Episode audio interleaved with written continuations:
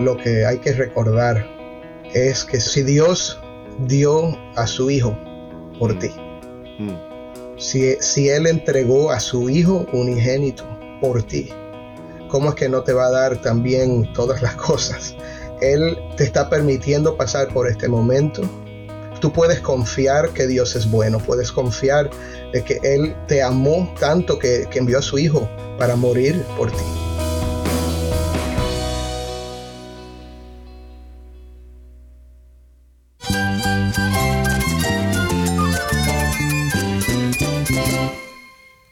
Cristo es todo para mí. Mi Salvador, mi amigo, mi guía. Cristo es mi verdad. Es nuestra guía, nuestro faro. Cristo es el Señor y Salvador. Nuestro protector, nuestro amparo, nuestra fortaleza. Es Jesús, el único que te lleva a Dios, el único camino, la verdad y la vida. No hay más ningún camino, es Jesús. Estás escuchando a El Faro de Redención. Cristo desde toda la Biblia para toda Cuba y para todo el mundo.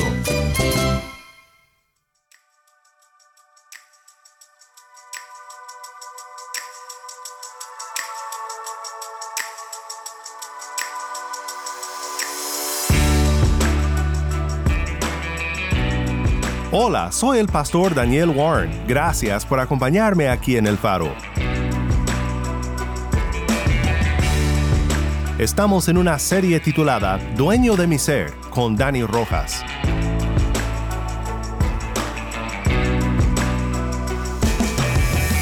Nuestro tema de hoy trata sobre las dificultades por las que pasamos en la vida y cómo Cristo tiene todo bajo control. Para mí, esto es un filtro que uso para, para interpretar lo que está pasando en mi vida. Eh, yo lo, veo, lo veo de esta, manera. Cuando pasa algo que no me gusta, cuando pasa algo que, me, parte el corazón, yo regreso a mi Padre, yo regreso a, a, mi Señor y yo le digo, Señor, no entiendo por qué está pasando esto, pero yo sé que si me ha pasado, tú lo has permitido y yo sé que tú eres bueno y yo sé que tú me amas.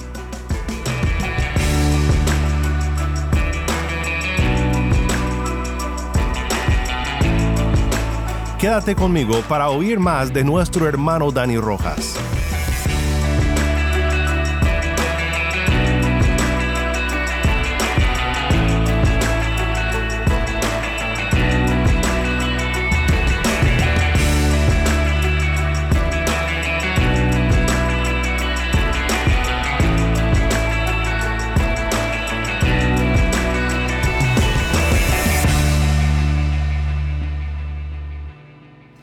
Antes de ir con Dani Rojas en Miami, quiero compartir contigo un testimonio de redención.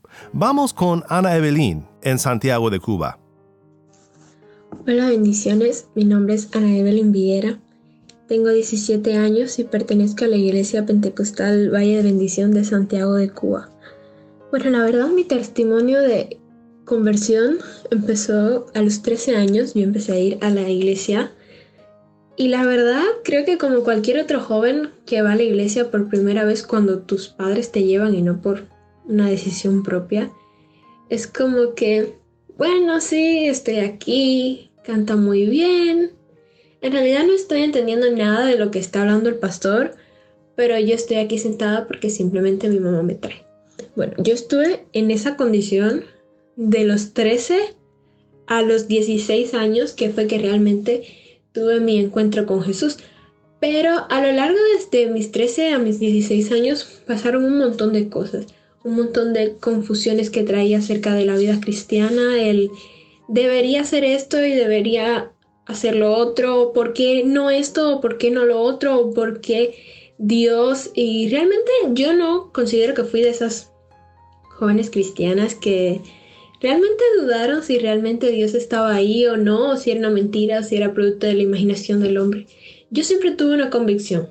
Dios existe. Dios existe y creo que lo que más miedo me daba era eso. Porque yo sabía que Dios estaba ahí. Y había oído en la iglesia que iba a llegar un día en el que ese Dios que yo sabía que existía me iba a tener que juzgar. Y entonces era todo muy raro porque yo decía, sí quiero eh, ir a la iglesia, pero también me gustan las cosas del mundo, mis compañeros están haciendo y porque yo no puedo. Y la verdad, me hablaban tan bien en la iglesia, tuve unos líderes tan buenos y tan claros y tan precisos con las cosas, es decir, que no daban tantas vueltas, que realmente yo dudaba mucho de hacer ciertas cosas y realmente nunca las hice por esa convicción de que sabía de que en el fondo a Dios no le agradaba. Y eso era lo que me acompañó durante mucho tiempo, sin realmente vivir una relación cristiana, fue el no hacer cosas por temor de Dios. Pero en el año 2021 fue que realmente yo tomé la decisión de ver a Dios como lo que Él quiere que lo veamos, como un amigo, no simplemente como un Dios al que vas un día, un domingo, un sábado a la iglesia y vas y le cantas canciones y te regresas a casa. No, yo decidí ver a Dios como mi mejor amigo le empecé a contar todo, empecé a hacerle partícipe de todas mis cosas, incluso dije, voy a empezar a servirle a este Dios porque realmente vale la pena. Eh, me puse a predicar en redes sociales ya hace un tiempito atrás. Le hablaba a mis compañeros de clase acerca de Dios. Y bueno, la verdad que Dios siempre estuvo conmigo y de eso tengo la certeza de que en todos esos años, cuando te decía de los 13 a los 16, que no hice un montón de cosas porque Dios me estaba guardando y me estaba cuidando de un montón de cosas. Y bueno, es difícil resumir un testimonio de conversión, aunque yo sea de ese tipo de jóvenes que dicen, no maté una mosca, pero realmente me siento como lo que me enseñaron, soy pecador y necesito de Dios. Y eso fue lo que me hizo venir a Jesús. Necesito a Jesús. Porque realmente yo no tenía amigos. Y Jesús en la Biblia prometió ser mi amigo. Y un amigo que se repasaba todo entendimiento. Un amigo al que no le tenía que dar tantas explicaciones de esto, de lo otro, sino un amigo que ya yo iba y decía, Dios me duele esto. Y no tenía que explicarle el por qué, porque simplemente él había estado ahí cuando me hicieron doler eso. Empecé a ver a Dios como un papá, el papá que no tuve presente, empecé a ver a Dios como mi todo. Y la verdad que cuando uno conoce a Dios en ese nivel en el que Dios es tu mejor amigo y se vuelve el centro de tu vida, nada vuelve a ser igual. No hay manera de volver atrás porque conociste el todo y entonces cuando ese todo te falta, simplemente te sientes como lo que realmente eres, un vacío. Y te puedo decir así, mi testimonio de conversión se basa en algo tan simple como necesitaba a Dios y decidí entregarle mi vida para siempre.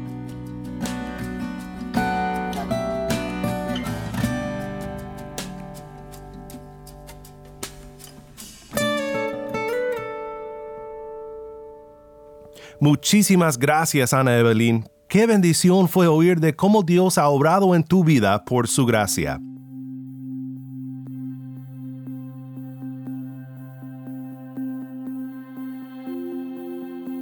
¿Cuál es tu único consuelo, tanto en la vida como en la muerte? Que no me pertenezco a mí mismo, sino que pertenezco en cuerpo y alma, en la vida y en la muerte a mi fiel Salvador Jesucristo. Quien pagó por completo todos mis pecados con su preciosa sangre y me ha librado de la tiranía del diablo. También cuida de mí de tal manera que ni un solo cabello de mi cabeza puede caer sin la voluntad de mi Padre que está en el cielo. Por cierto, es necesario que todas las cosas colaboren para mi salvación. Porque pertenezco a Cristo. Él mediante su Espíritu me asegura la vida eterna y me hace completamente dispuesto y listo para vivir para Él de ahora en adelante.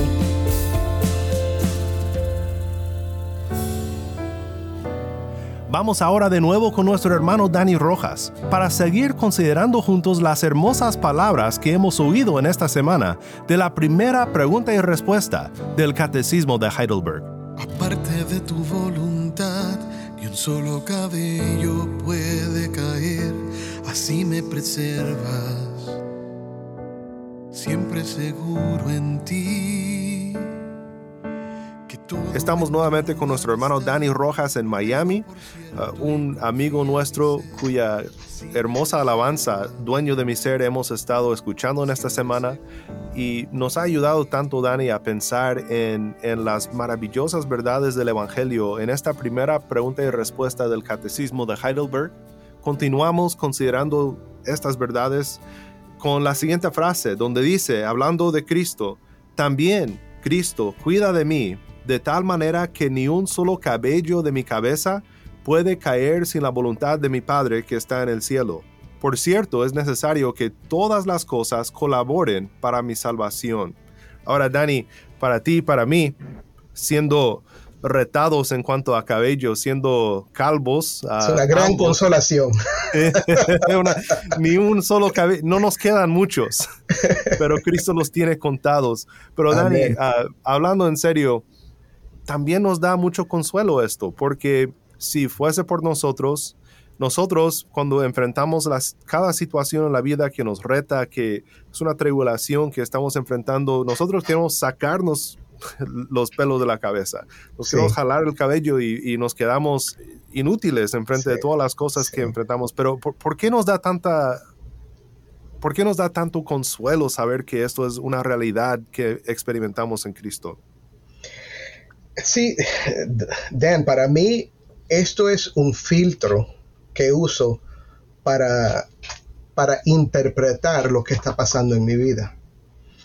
Eh, yo lo, veo, lo veo de esta, de esta, manera. Cuando pasa algo que no me gusta, cuando pasa algo que, me, parte el corazón, yo regreso a mi Padre, yo regreso a, a, mi Señor y yo le digo, Señor, no entiendo por qué está pasando esto, pero yo sé que si me ha pasado tú lo has permitido y yo sé que tú eres bueno y yo sé que tú me amas.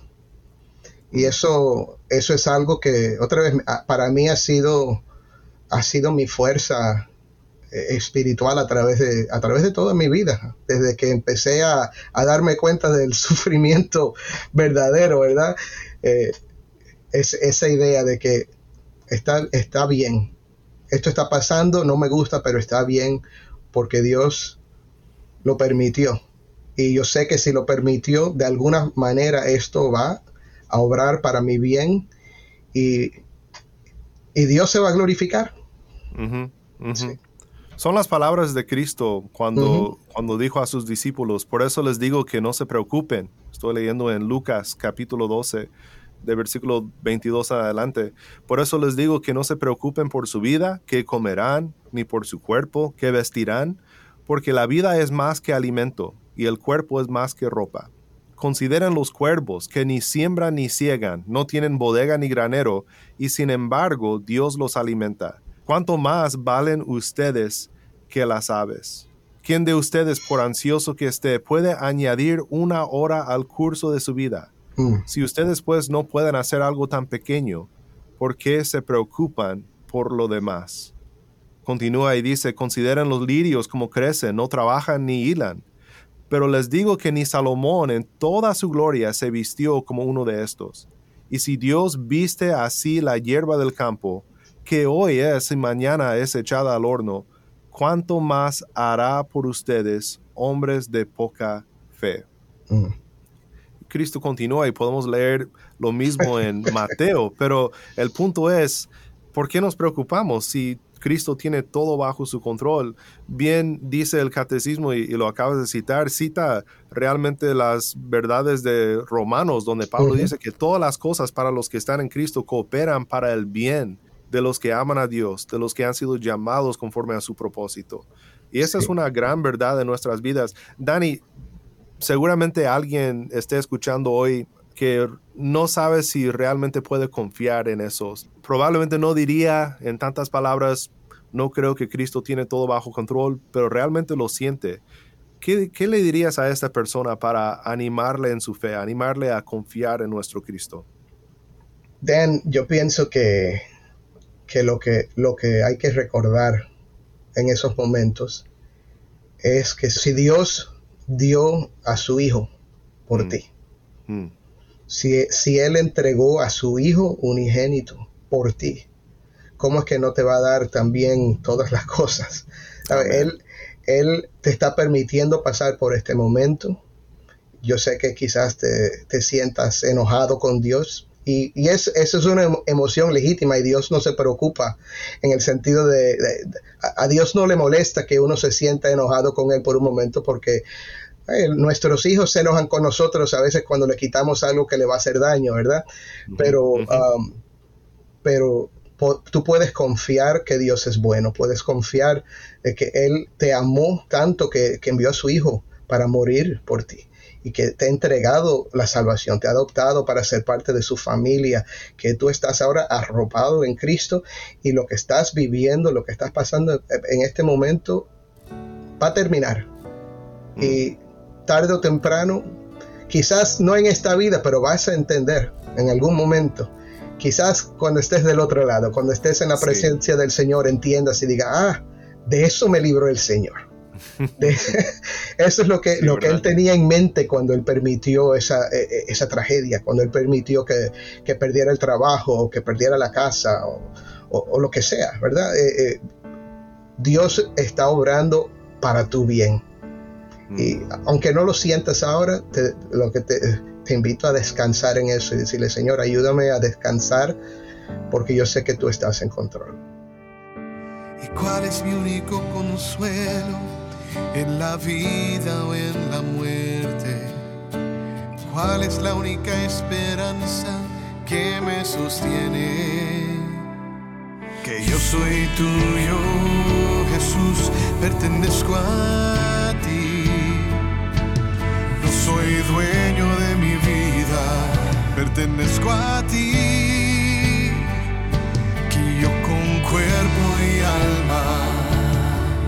la vida o en la muerte, pertenezco a ti, Jesús, te pertenezco, dueño de mi ser.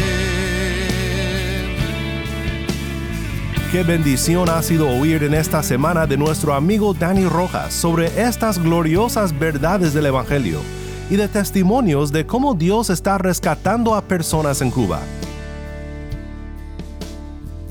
Vamos ahora a Cienfuegos, Cuba, para oír un testimonio más. Hola, mi nombre es Carmen Gismaura, tengo 22 años, soy de la provincia de Cienfuegos, de Cuba. Hasta mis 18 años viví sin conocer a Cristo y aunque profesaba creer en Dios, tenía una idea muy distorsionada acerca de lo que Él es y además que sí vinculada a la idolatría. Desde los 12 años de edad comencé a tener relaciones y fui muy inestable durante mi adolescencia y mi juventud. También, como para muchos jóvenes hoy, las fiestas, bailar, tomar, fumar era algo normal y algo que además disfrutaba. Aún así no tenía una identidad definida, intentaba siempre agradar a los demás y encajar en los grupos de amigos que tenía. Tenía miedo además a estar sola y a no ser lo suficientemente atractiva como para que los varones me desearan y eso me llevó a refugiarme en mis parejas. Pero llegaba a deprimirme mucho, incluso hasta enfermarme por causa de las relaciones fallidas y en el fondo la mayoría de las veces me sentía sola y vacía.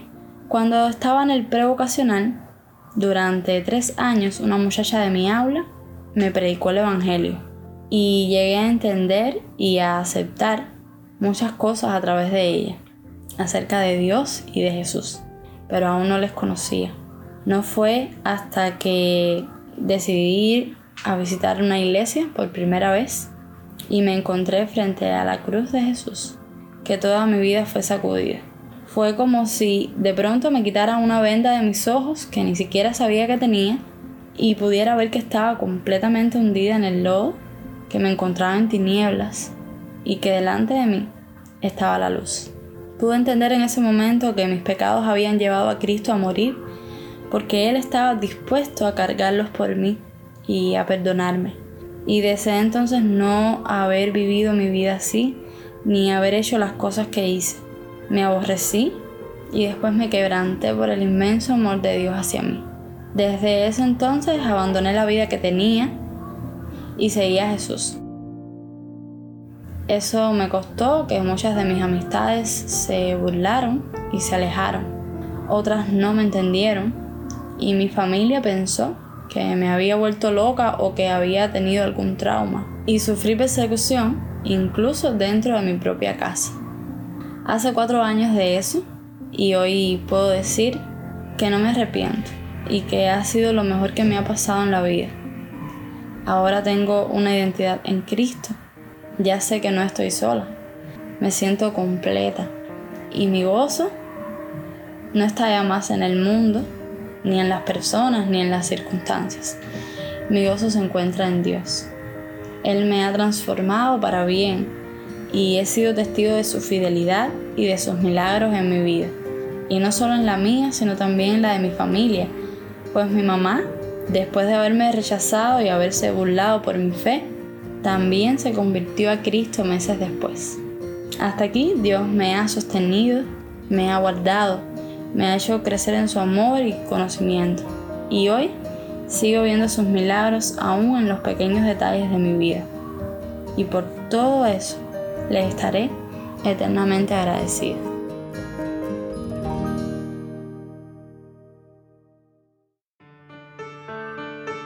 Soy el pastor Daniel Warren y esto es el faro de redención.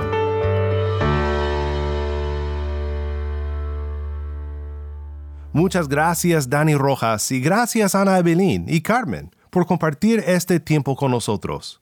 Oremos juntos para terminar. Padre Celestial, tú tienes todo bajo control. Ayúdanos a recordar esto siempre. Gracias por tu amor y por la seguridad que tenemos en Cristo. Ayúdanos a confiar siempre en ti y a depender de tu gracia en todo por lo que pasamos en esta vida. En el bendito nombre de Cristo nuestro Redentor oramos. Amén.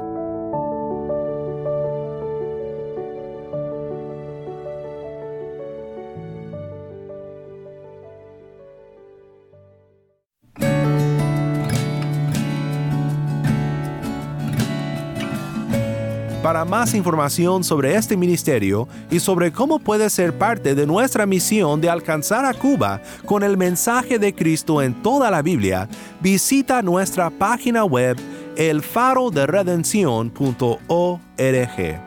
elfaroderedencion.org.